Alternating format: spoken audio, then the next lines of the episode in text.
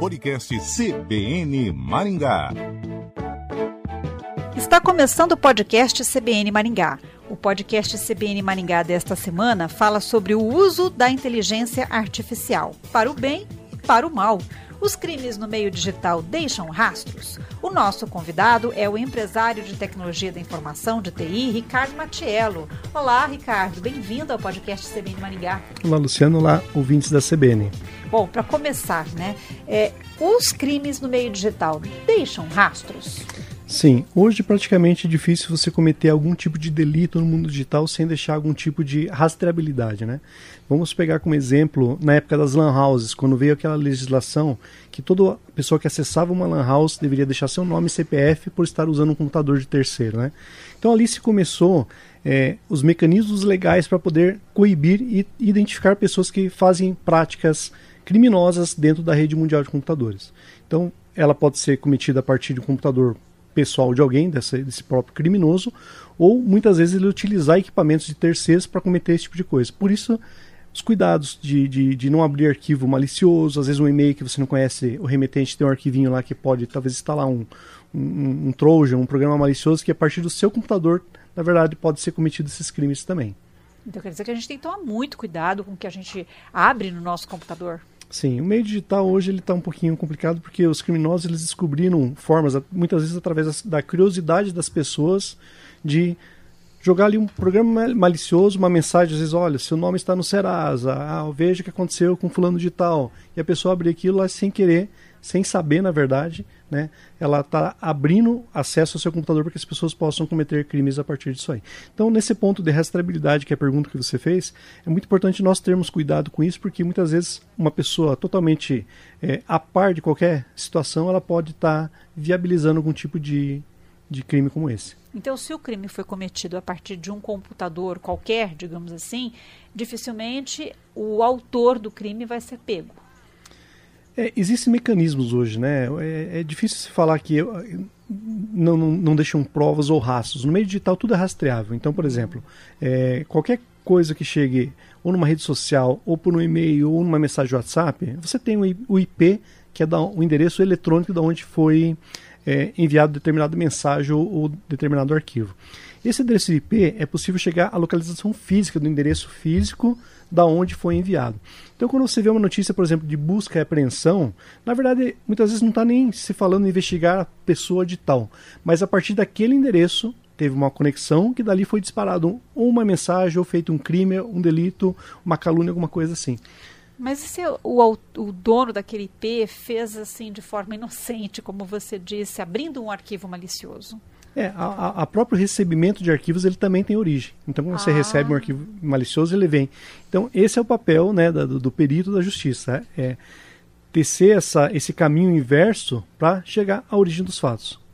Mas e se o servidor for de fora do país, isso complica? É, existe o complicador daí, porque a gente entra na, na, na, esfera do direito internacional, mas ainda assim existem hoje é, vários, como é que posso dizer, mecanismos de colaboração internacional, né?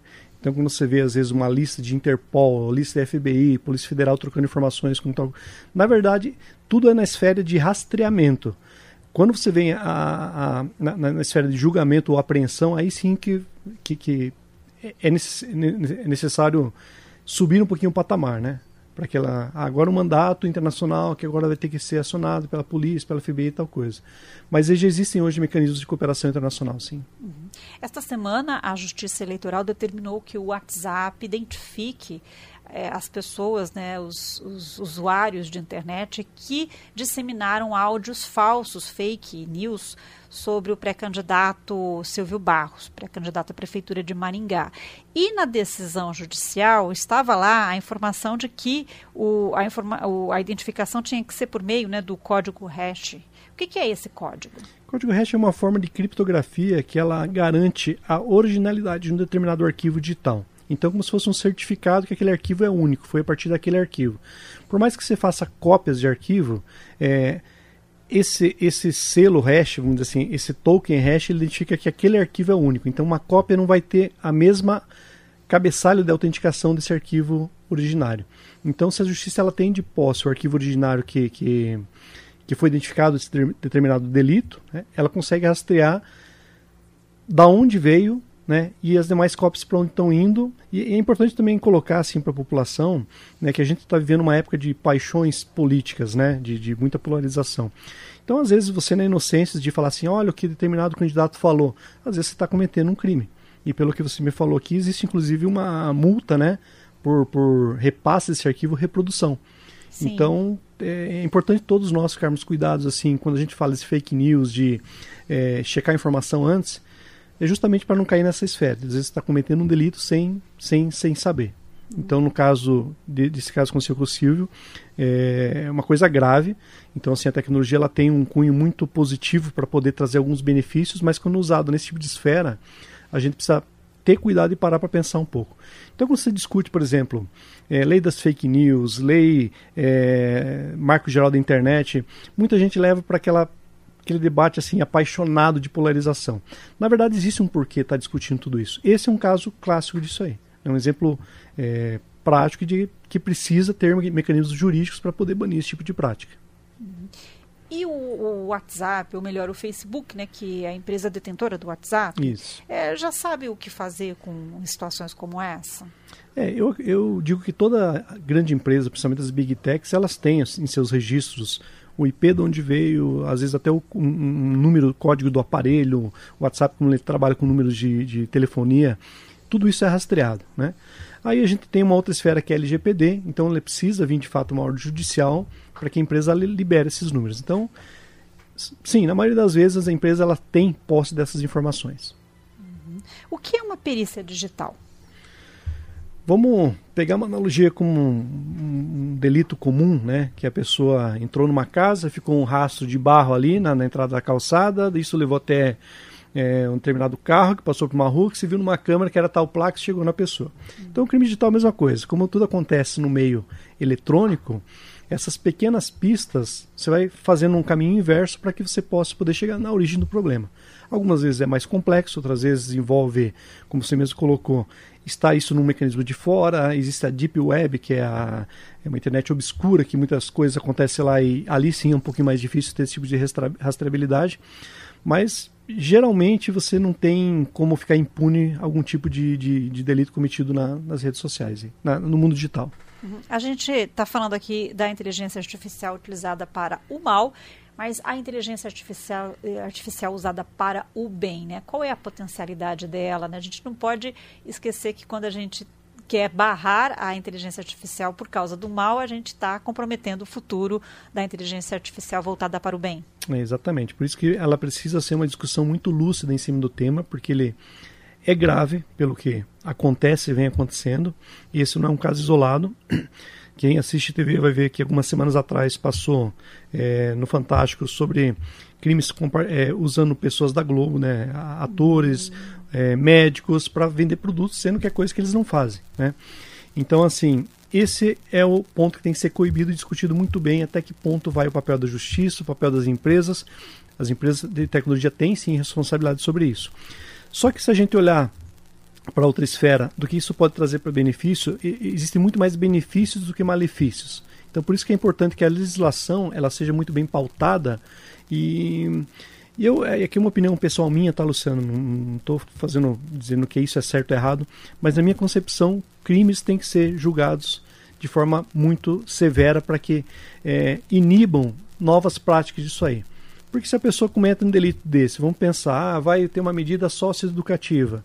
Às vezes um, uma boa pessoa que poderia estar entrando para resolver uma gestão pública, que é uma demanda de todos nós enquanto cidadão, perde uma eleição por conta, às vezes, de uma mentira contada, por causa de um fato ali que foi distorcido por uma, duas pessoas, né? Ou por um grupo de pessoas. Então esse tipo de prática ela tem que ter banimento sim.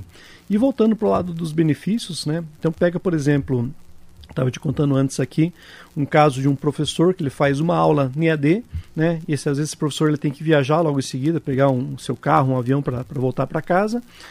E com seus clones digitais ele poderia muito bem estar tá respondendo 200, 300, 500, mil alunos ao mesmo tempo com o conhecimento que ele tem que está clonado numa inteligência artificial. Então eu falo que essa é uma provocação que a gente faz para as universidades. Eu trabalho com esse tipo de tecnologia hoje, né? Então o aluno, quando ele sai do EAD, por exemplo, da aula, ele vai no YouTube procurar o complemento do, do curso. Não que isso esteja errado, mas por que não devolver para as universidades o poder do conhecimento? Para os cientistas, né, toda aquela discussão mais é, é, estruturada sobre um determinado tema, usando a inteligência artificial como uma ferramenta. Isso já está sendo bem usado, bastante usado? Está começando a, a, utilizar. Eu digo assim, de um modo geral, a população está começando a entender os benefícios da IA e cada um achando no seu nicho, né? Então, vamos fazer mais uma vez uma analogia.